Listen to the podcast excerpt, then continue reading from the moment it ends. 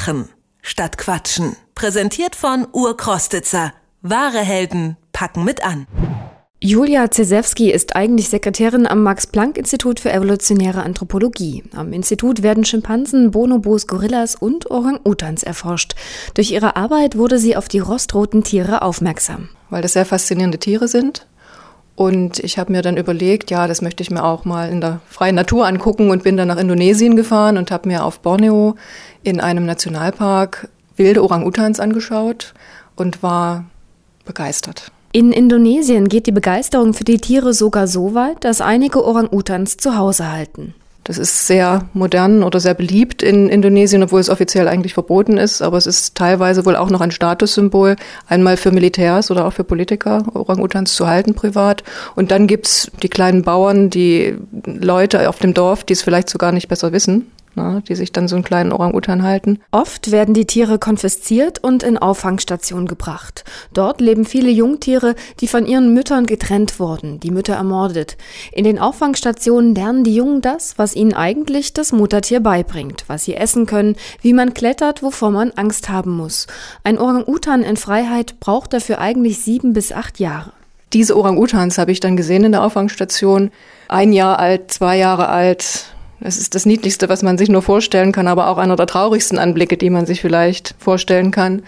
Die sind ja teilweise sehr traumatisiert, lassen auch gar niemanden an sich ran, sitzen einfach in der Ecke und schreien nur oder sind stumm na, und haben teilweise auch sehr schwere Verletzungen, also auch ganz schlimme Verletzungen, na, körperlich, nicht nur seelisch. Julia Zesewski gründet 2007 mit anderen Orang-Utan-Freunden den Verein Orang-Utans in Not.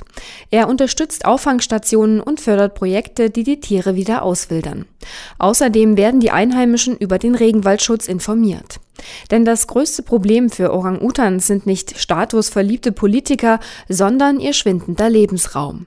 Der Regenwald wird für Palmölplantagen gerodet. Palmöl ist ein Rohstoff, der benutzt wird für Lebensmittel, Kosmetika, also zum Beispiel Speiseeis, Müsli, Schokolade, alles was gut schmeckt. Ne?